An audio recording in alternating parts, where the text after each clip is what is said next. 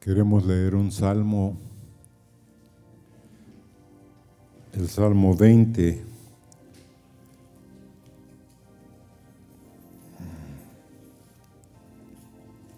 Dice del verso 1 al verso 9, Jehová te oiga en el día de conflicto. El nombre del Dios de Jacob te defienda. Te envía ayuda desde el santuario y desde Sión te sostenga. Haga memoria de todas tus ofrendas y acepte tu holocausto. Te dé conforme el deseo de tu corazón y cumpla todo tu consejo. Nosotros nos alegraremos en tu salvación y alzaremos pendón en el nombre de nuestro Dios. Conceda a Jehová todas tus peticiones. Ahora conozco que Jehová salva a su ungido, lo oirá desde sus santos cielos, con la potencia salvadora de su diestra.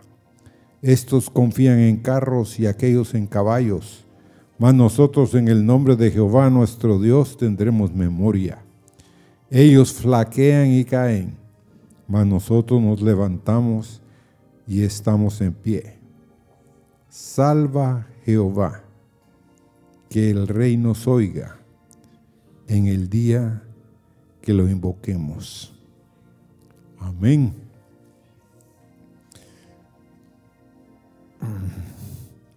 ¿Quién salva?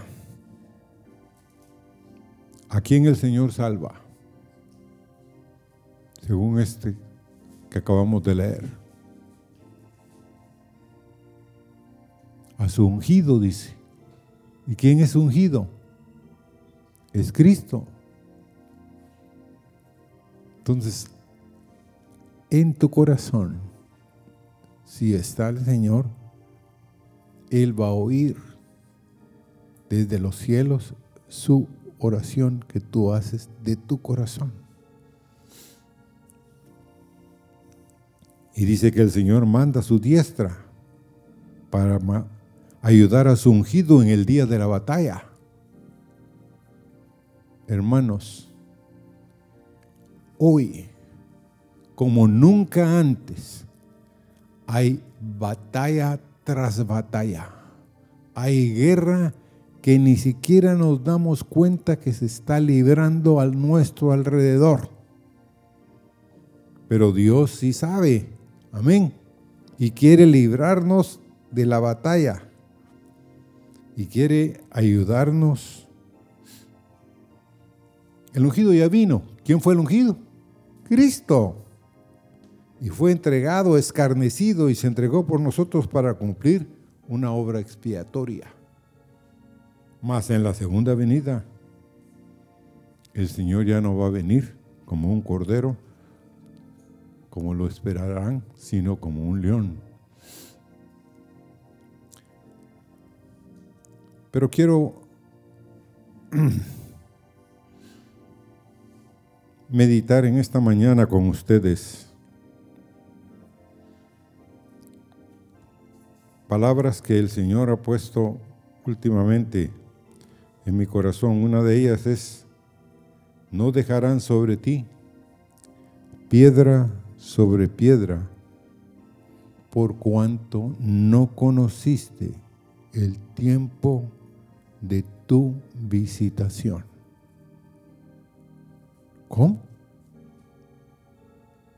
Esto no ha pasado. Esto está refiriéndose a Jerusalén, pero también se está refiriendo a la iglesia, se está refiriendo a muchas cosas que nosotros no entendemos todavía totalmente. Pero hermanos, no dejarán sobre ti piedra sobre piedra. ¿Pero por qué? Porque no conociste, no te diste cuenta cuando yo venía, no te percibiste que yo estaba llegando, no tomaste en cuenta que era el tiempo de tu visitación, de mi visitación. Miren hermanos, no es liviano lo que les voy a compartir, porque ustedes lo van a entender ¿Por qué no es liviano? Porque hay muchos de nosotros que no nos percatamos que Dios está en medio de nosotros y que nos está hablando, que nos está visitando, pero no lo tomamos en cuenta. Amén. Ahora, Dios visita a los hombres, hermanos, y a las mujeres. Pero hablando de los hombres, los salva. Y la mayoría de nosotros lo recibimos en nuestro corazón. Sí, ¿cuántos de ustedes han recibido al Señor en su corazón? Pero ¿cuántos de ustedes se han dado cuenta de que otros de sus mismos familiares lo rechazan, lo aborrecen, no quieren saber nada del Señor? Y hay quienes de ustedes les cuesta. Así es la vida, hermanos. Pero hay algunos que lo rechazan, otros lo reciben pero hay otros también que al poco tiempo se olvidan. Y a veces, por lo menos, hermanos, Dios a todo hombre sobre la tierra le dará una oportunidad. A cada uno de los que estamos aquí, Dios nos va a dar por lo menos una oportunidad. Porque oyendo una de las profecías, Jesús sabía quién era Nicodemo, cómo se llamaba, dónde estaba y cuál era su trabajo. ¿O no? Sí, sabía exactamente. Y le dice, Nicodemo, hoy voy a estar contigo en tu casa. ¿Mm? Saqueo, perdón. Hoy voy a estar en tu casa. A pesar de que los mismos discípulos no estaban de acuerdo con él.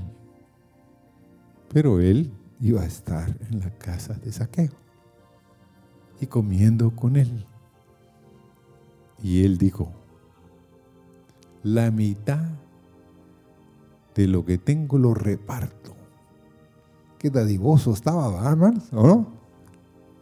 Quiero estar ahí, dijo el, el que está repartiendo, ¿no?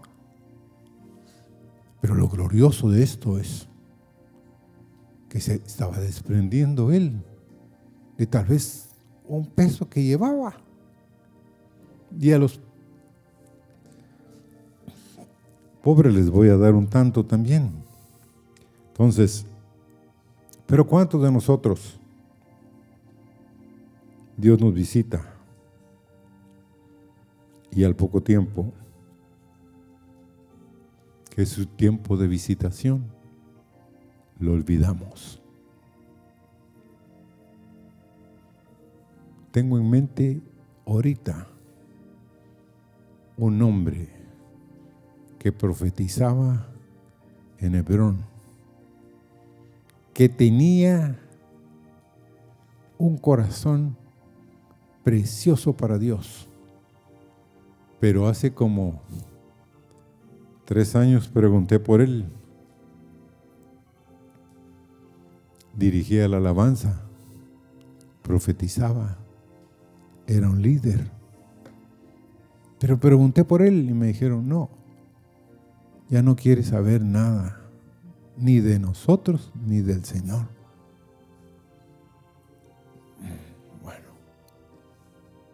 Qué raro, ¿ah? Pero hermanos, hay cosas que no suceden de la noche a la mañana. ¿Sabían ustedes? Uno no se cae porque va ahí poco a poco, cuando se va cayendo, se va cayendo, cuando uno siente, se cayó. Pero me dio mucho dolor. Porque uno siempre piensa en los que han estado con nosotros. Pero posiblemente no eran de nosotros.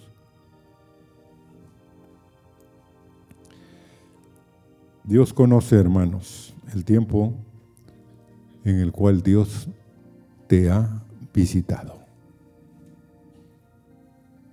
Él te va a poner el video en el cual tú estabas y tú le dijiste en tu corazón, en tu mente, sí Señor, yo acepto tu vida, yo quiero caminar contigo. Pero al poco tiempo, las pruebas, las dificultades, las cosas que nos pasan, pues echan a perder. Pero en esta mañana es una mañana de reflexiones, hermanos. Hay quienes Dios vuelve a visitar, a quienes lo han rechazado. Pero nadie puede asegurar. ¿Sabían eso ustedes? Nadie puede asegurar que Dios me va a volver a visitar. Si yo después de un cierto tiempo no quiero nada con Él. Dios no está obligado. Hay quienes de nosotros creemos de que somos la Madonna y que Dios está, quiere y va a venir. Hermanos, nadie le tuerce el brazo al Señor. ¿Sabían eso ustedes? Vas a hacer lo que... No.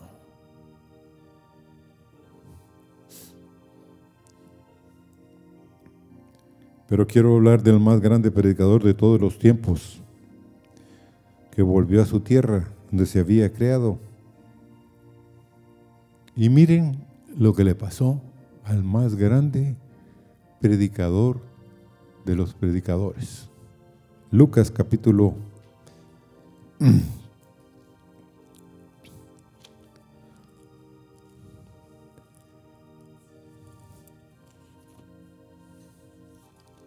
14. No, perdón, 4.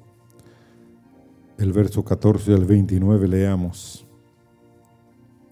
Y Jesús volvió en el poder del Espíritu a Galilea y se difundió su fama por toda la tierra de alrededor. Y enseñaba, el verso 15, y enseñaba en la sinagoga de ellos y era glorificado por todos. Entonces, ¿qué quiere decir esto, hermanos? Que era popular. De los populares, él era el popular de los populares. Miren lo que dice.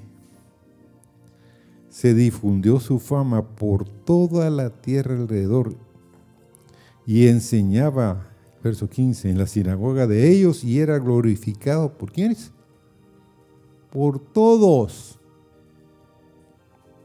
Pero el verso 16 dice, y vino a Nazaret, donde se había criado, y en el día de reposo entró en la sinagoga conforme a su costumbre, y se levantó a leer, y se le dio el libro del profeta Isaías, y habiendo abierto el libro, halló el lugar donde estaba escrito.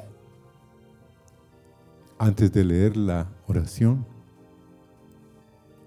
quiero decirles, aquí en este, esto que acabo de leer, Jesús asistía a la sinagoga como era su costumbre. Y era conocido. En toda la Galilea ella era conocido. Pero miren lo que sucede con personas a las cuales hay uno de ustedes o otro de ustedes que no les parece, que no les gusta. Y miren lo que le pasa a Jesús.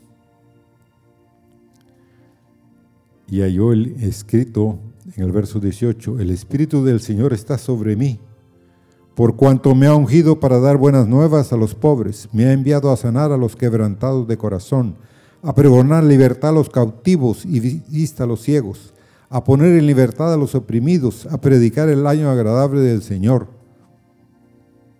Y enrollando el libro, lo dio al ministro y se sentó. Y los ojos de todos en la sinagoga estaban fijos en él. ¿Qué, qué está diciendo aquí? Todos los ojos. ¿Por qué? Porque esto era un dicho mesiánico, profético. Ellos estaban esperando la manifestación de una persona como él. Pero sigamos leyendo el verso 21 y comenzó a decirles, hoy se ha cumplido esta escritura delante de vosotros. Y todos daban buen testimonio de él y estaban maravillados de las palabras de gracia que salían de su boca y decían, ¿no es este el hijo de José? ¿Saben qué le están diciendo, hermanos? ¿Mm? ¿Saben quién era José? Era el carpintero de Nazaret. Por eso es de que puede salir algo bueno de Nazaret, dijo uno de los discípulos.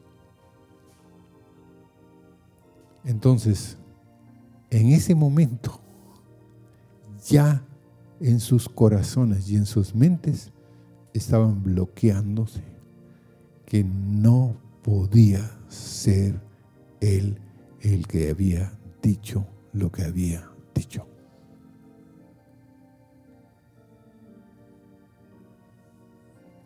Es como que se sucediera aquí, en medio de nosotros.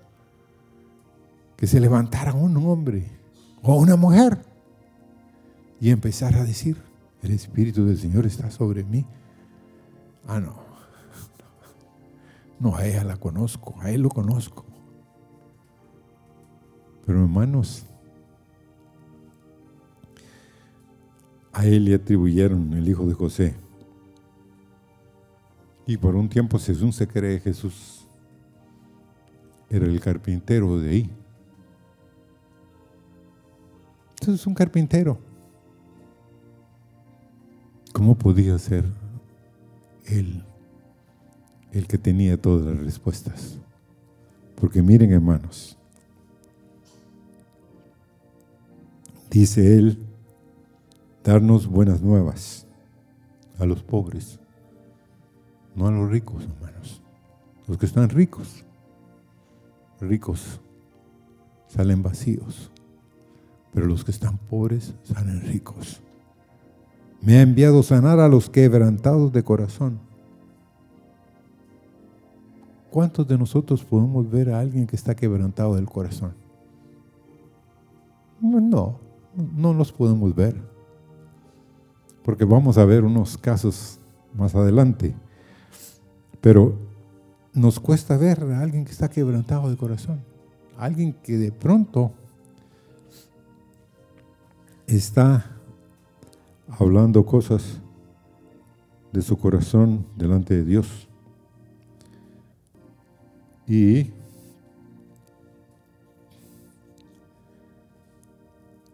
a poner en libertad a los oprimidos, darle vista a los ciegos, a experimentar libertad a los cautivos y a predicar el año agradable del Señor.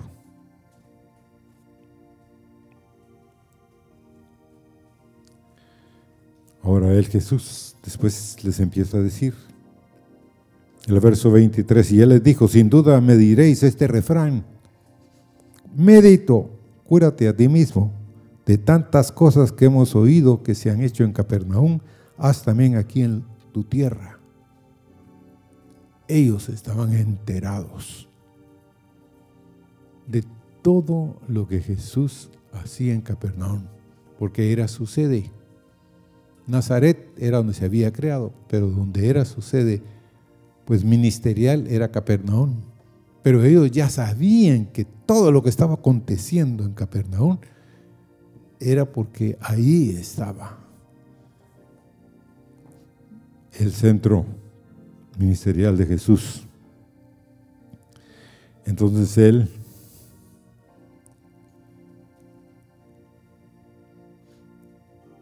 en el verso 24 ya añadió, de cierto digo que ningún profeta es acepto en su propia tierra.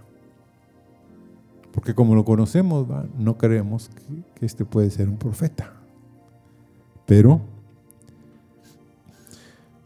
el verso 24 ya añadió, de cierto digo que ningún profeta es acepto en su propia tierra. Y el 25, y en verdad os digo que muchas viudas había en Israel en los días de Elías, cuando el cielo fue cerrado por tres años y seis meses, y hubo una gran hambre en toda la tierra.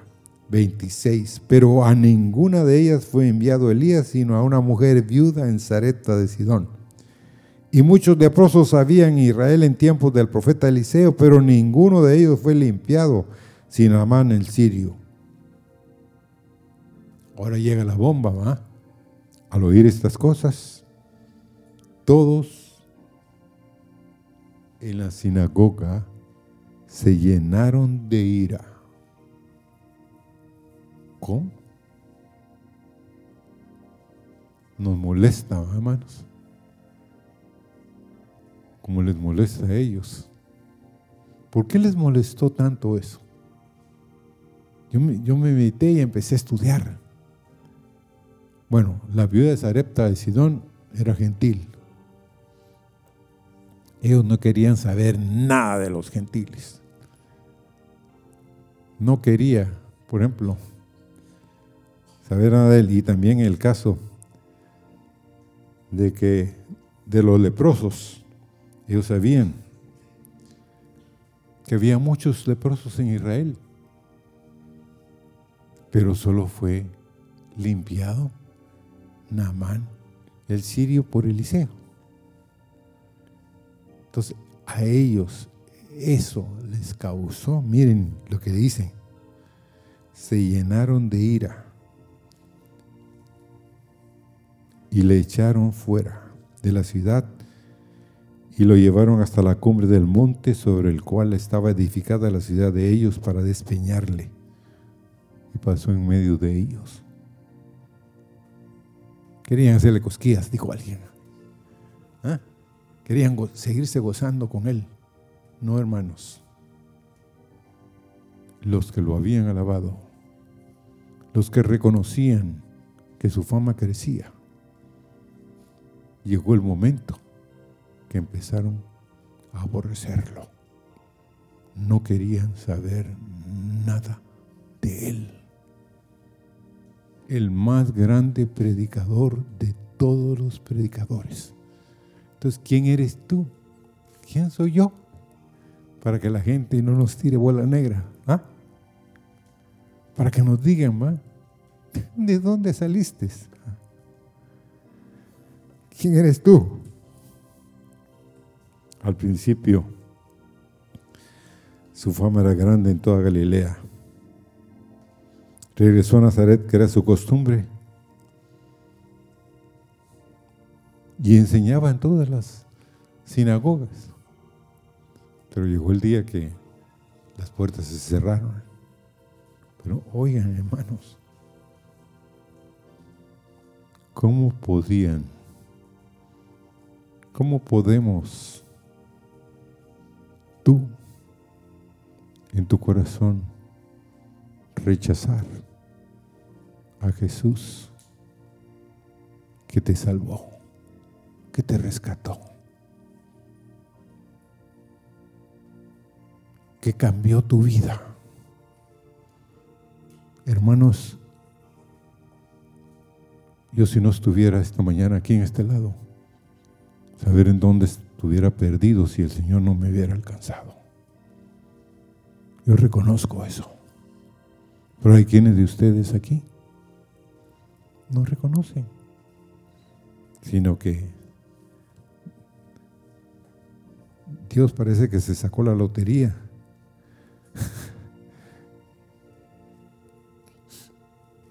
Cuando te, te encontró. Pero no es así, mis amados. Es un milagro que Dios pueda tocar nuestro corazón y que respondamos.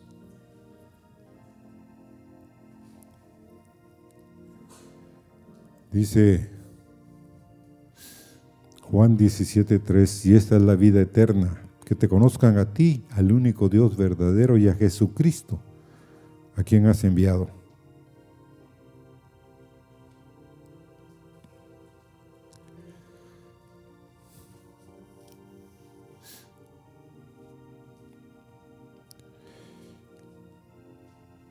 Ahora quiero contarles de un hecho que sucedió en la Argentina. En la década de los años 50.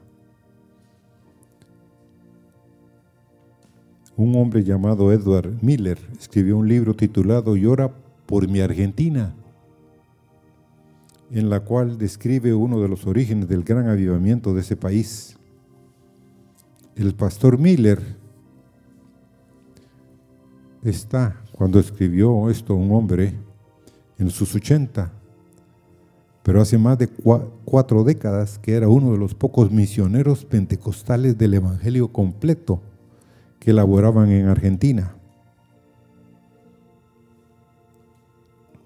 ¿En dónde estaba este hombre? En la Argentina. ¿Saben ustedes que en el país donde hay mayor grandes, más grandes estadios, es en la Argentina. Más o menos tiene una capacidad de un millón seiscientas mil personas. Los estadios que tienen de fútbol, de fútbol los argentinos. Pero oigan esto.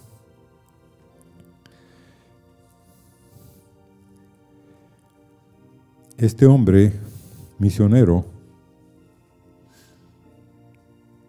él cuenta la historia sobre cómo 50 estudiantes del Instituto Bíblico Argentino comenzaron a orar y tuvieron una visitación angélica. A veces tenían que suspender las clases debido a la tremenda carga de oración que tenían por la nación argentina. Día tras día, durante 49 días consecutivos. Estos estudiantes oraron e intercedieron por su país en el Instituto Bíblico. Y hasta donde el pastor este Miller sabía, Argentina en aquel tiempo era tierra de paganos, como hoy. Las estadísticas dicen de que hay muy pocos evangélicos en la Argentina. Pero oigan esto. Él dijo que sabía la existencia de solo 600 creyentes llenos del Espíritu en toda la nación en los años en que era gobernada por el general famoso Juan Domingo Perón. El pastor Miri aseguró que jamás había visto personas llorando tan intensamente y durante tiempo tan prolongado en oración. Esto necesariamente tenía que ser sobrenatural en origen y propósito. Contó el apóstol Miller, el pastor Miller, que estos estudiantes lloraban y clamaban día tras día. Mencionó el caso de un joven que se recostó su cara contra una pared de ladrillos y oró ahí hasta que, cuatro horas más tarde la porosa pared se humedeció con sus lágrimas. A las seis horas el joven estaba parado en un charco de sus propias lágrimas. Estos jóvenes intercesores lloraron día tras día en lo que solo podría ser considerado como un llanto y una intercesión sobrenatural y no terrenal fueron movidos por el Espíritu Santo hacia el llamado arrepentimiento vicario. Este arrepentimiento no tenía que ver con actos propios, sino con acciones pecaminosas cometidas por otras personas en su ciudad, en su región y en toda la Argentina. Dijo el pastor Miller, que desde el día quinto del clamor de intercesión continua delante del Señor, vino a ellos una palabra profética declarando, no lloren más porque el león de la tribu de Judá ha prevalecido sobre el príncipe de Argentina.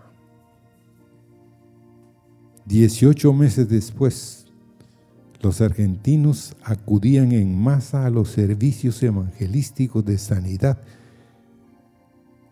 y de salvación que se realizaban en estadios de fútbol con capacidades muy grandes de personas. Aún los estadios más grandes de la nación eran insuficientes para albergar a las multitudes que deseaban asistir.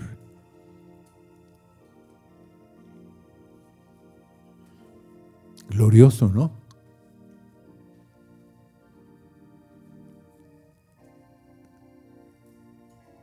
Y queremos, hermanos,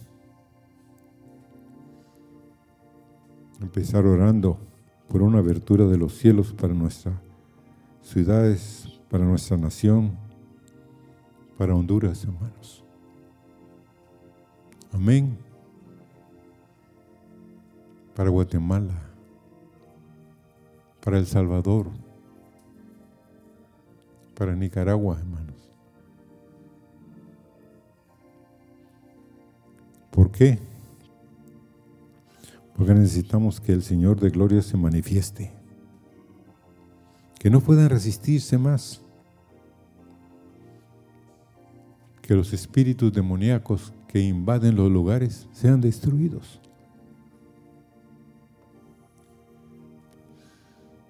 ¿Cómo puede ocurrir esto?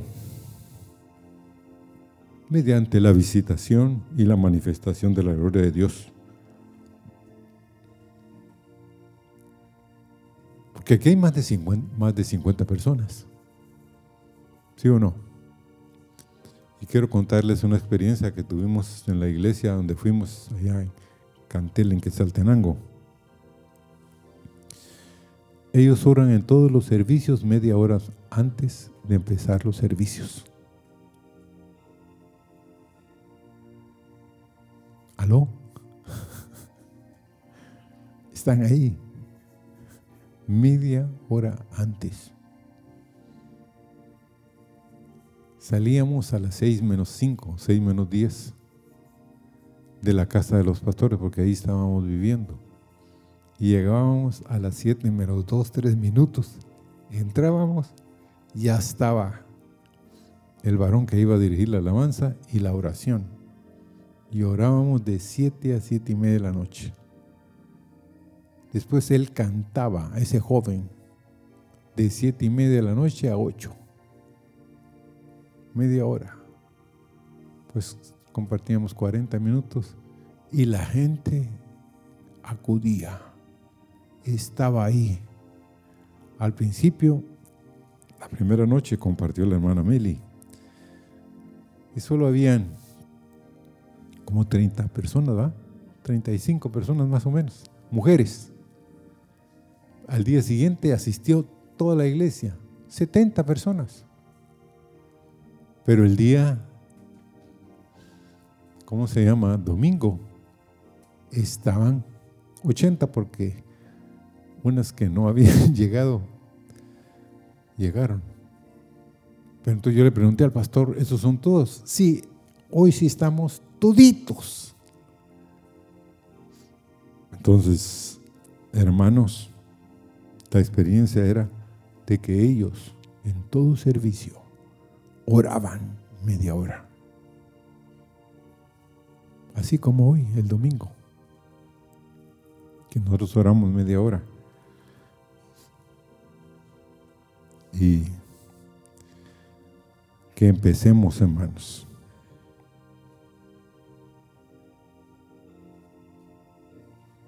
Porque cuando Dios nos visite, Debemos de ser conscientes que si lo rechazamos, tal vez no vuelva más.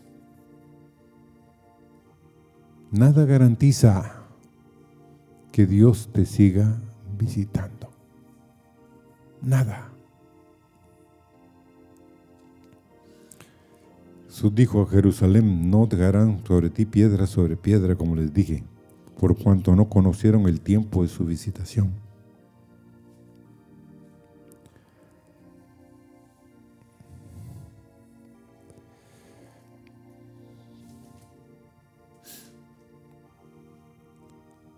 Hay veces, hermanos, que jóvenes y hasta niños, yo he visto niños que de pronto contestan una pregunta en el concurso bíblico y cuando terminan de contestar la pregunta, también los jóvenes y los mayores, de pronto se inclinan y empiezan a llorar. Entonces yo digo, el Señor los está visitando, los tocó. Y eso debiera ser algo normal y natural. Amén. Sí, hermanos, es importante estar pendiente que Dios quiere visitarnos que Dios quiere hacer milagros y maravillas en medio de nosotros. Amén. Pero hay veces que después el corazón tierno del muchacho se conmueve al oír la voz de Dios. Sus ojos se maravillan con la visión celestial. Pero luego se van en el sentido de que hace como unos seis, ocho meses me llamó un joven que los hermanos Raquel lo trajeron aquí, que era familiar de la hermana Yuli. Y me llamó. Y me dijo, he intentado, he intentado volver allá con mis tíos e ir a la iglesia, pero no se ha podido. Entonces yo le pregunté, ¿pero por qué quieres regresar? Es que yo ahí me dijo, me encontré con Dios. Aquí donde vivo, no hay donde me encuentre con Dios. Necesito encontrarme con Dios, me dijo. Estoy perdiendo. Entonces yo le dije, bueno, vamos a orar. Pero me llamó en un momento que yo estaba manejando, entonces, pero me dijo, no se olvide. Y yo sí, lo he mencionado, pero no por nombre. Pero hoy que está Claudia acá, yo necesito el nombre de ese joven. Entonces, pero él me dijo, yo me encontré en ese lugar con Dios. Yo necesito volver. Yo quiero volver a sentir lo que sentí ahí. Bueno, le dije yo, eres bienvenido, espero que nos volvamos no solo a hablar, sino nos volvamos no solo a hablar, sino a conversar. Porque hermanos, qué terrible sería estar una mañana sin Dios, sabiendo que Él va a venir en tan poco tiempo que tenemos por delante.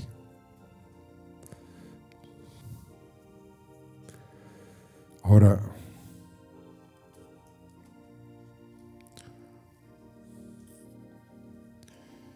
quiero hablar para terminar de Jonás. ¿Cuántos de ustedes están contentos con Jonás? A Jonás se le critica mucho, hermanos, porque termina el libro, pues, un poquito molesto con Dios. ¿Me entienden? Jonás pronto se olvidó de que había sido rescatado, de que él era un profeta de Dios. Y que la primera oportunidad que tuvo fue que los de la el barco le dicen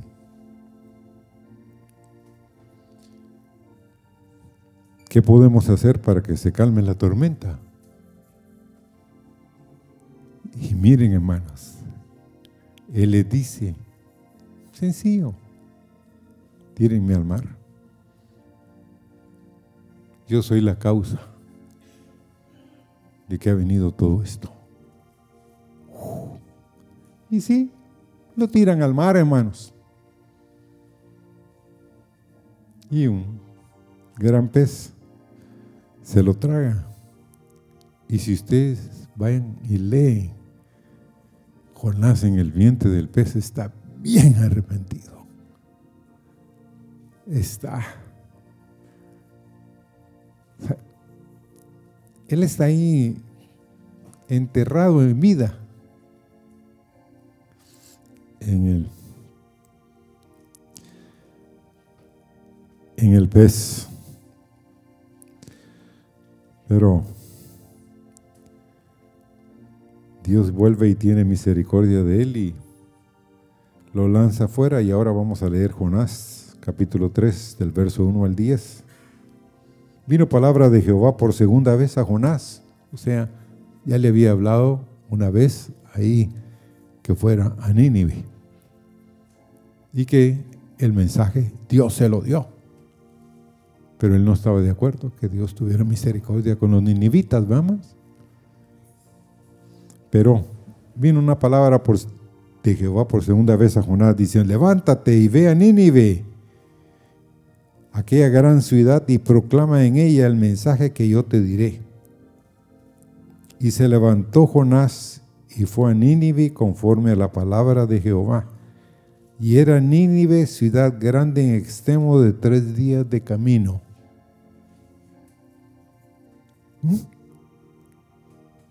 Tres días de camino. Uno más o menos,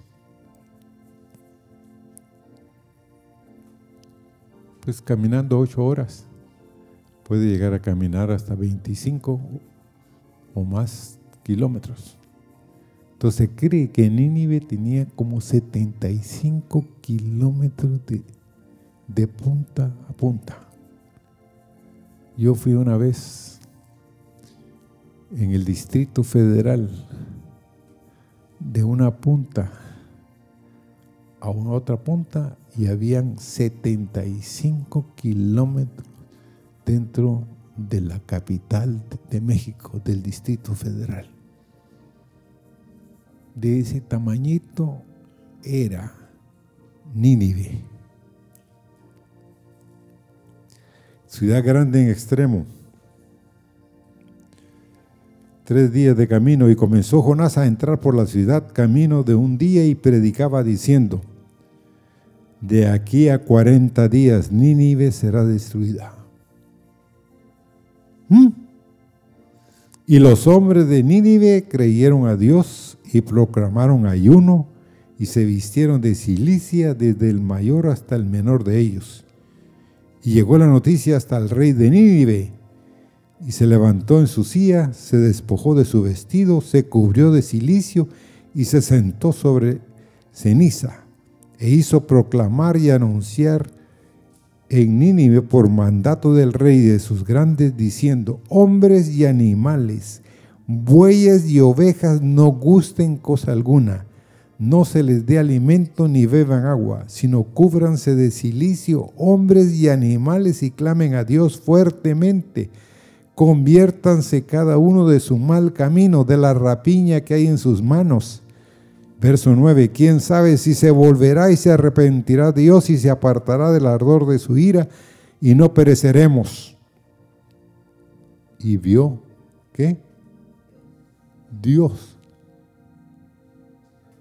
o sea, Dios estaba respaldando a Jonás y su mensaje lo que hicieron y se convirtieron de su, que se convirtieron de su mal camino y se arrepintió del mal que había dicho que les haría y no lo hizo.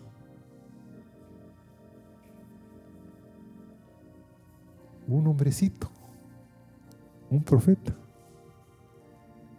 como Jonás no quisiera ser tú, no el del final de la cosa que después de que levanta la calabacera el Señor y él se pone molesto, no, de este que está viendo que todo Nínive se escucha el mensaje y se vuelve a Dios.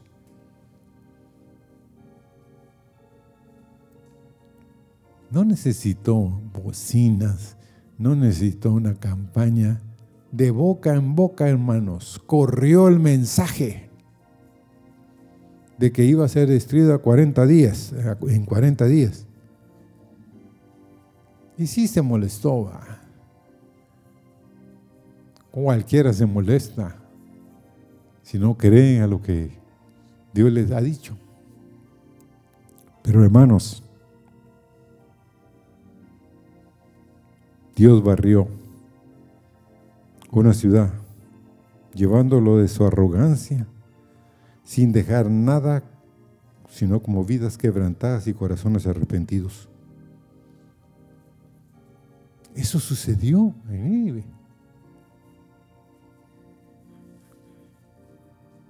Conmovió todito a hombres y mujeres. Alguien me dijo, ¿qué mensaje el de Jonás? El mensaje de Jesús en su tierra natal no tuvo el impacto que tuvo el mensaje de Jonás. Pero uno, yo en mi corazón, leyendo la vida de Jonás, estaba un poco molesto con Jonás. Todavía estoy un poquito así. Porque ese hombre, hermanos, miraba las maravillas de Dios, pero los tomaba como que lo merecía. Como que Dios estaba, como que el llamamiento de él era mucho más que el llamamiento que Dios le había hecho. Estaba molesto. Terminó molesto el hombre. Rabioso, dijo alguien. que Dios tuviera misericordia de los ninivitas. Horrible, ¿no? Ah, no, yo no sería así. Hermanos, no nos conocemos. A este que le caiga un rayo decimos o no. Ah, no, no, no, no. Tranquilo. Así somos, hermanos. Nos molestan. Pero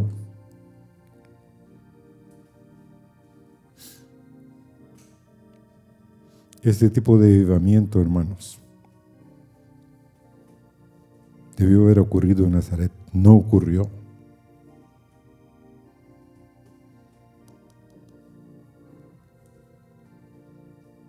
En ningún otro lado. El Señor ha visto, el Espíritu del Señor está sobre mí.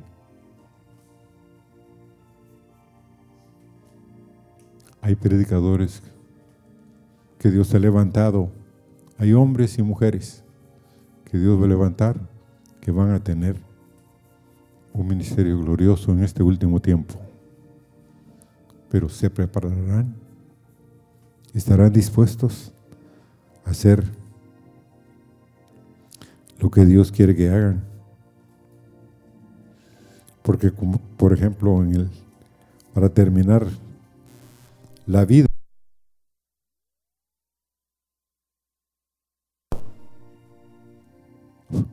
la vida de Moisés. En números 14, 20, 21. Miren lo que entonces Jehová dijo. Yo lo he perdonado, he perdonado al pueblo conforme a tu dicho, mas tan ciertamente como vivo yo y mi gloria llena toda la tierra.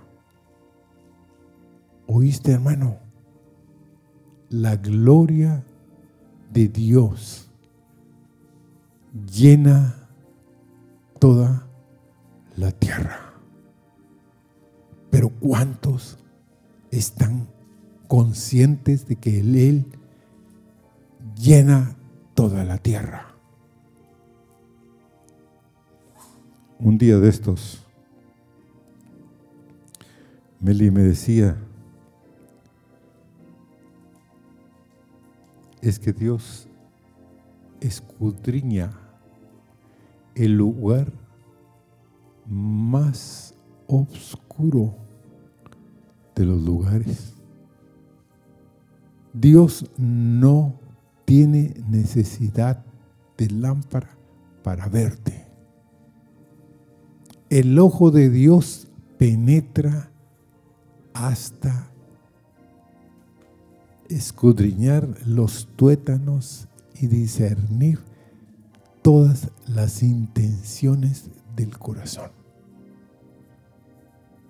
Debemos de ser conscientes de que así es, hermanos. Él vive y su gloria llena toda la tierra donde nos vayamos, como aquel predicador que un día estaba haciendo una, una campaña en el África. Él era africano, pero estaba teniendo un gran éxito en África. Pero de pronto algo pasó en la campaña. Y lo acusaron a él de algo que no era cierto, pero lo acusaron. Entonces él se molestó tanto que le, que le hicieran eso, que agarró todas sus cosas y se fue lejísimos a un lugar que se llama el Timbuktu, en el África, de lo más lejos. Y estando ahí,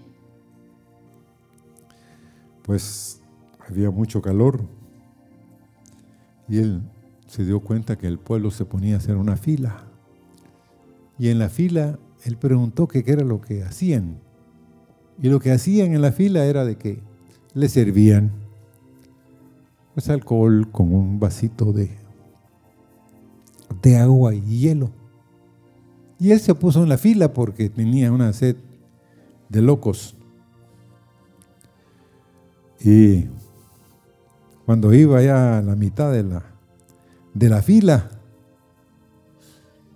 se voltea el hombre que está adelante de él y le dice, tú no eres de aquí, ¿verdad? No. ¿Qué estás haciendo aquí? Dios no te mandó para aquí. Regrésate y arrepiéntete. Yo sí necesito el traguito, pero tú tienes que volverte. ¿Sabía Dios dónde estaba Él? Lo sabía, hermanos.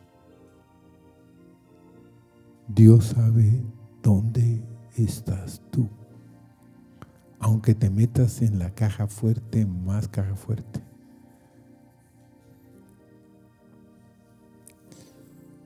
Amén. Entonces, ¿a quién Dios visita? ¿A quién Dios salva? Al ungido que hay en nosotros. A ese Dios anda buscando. Señor,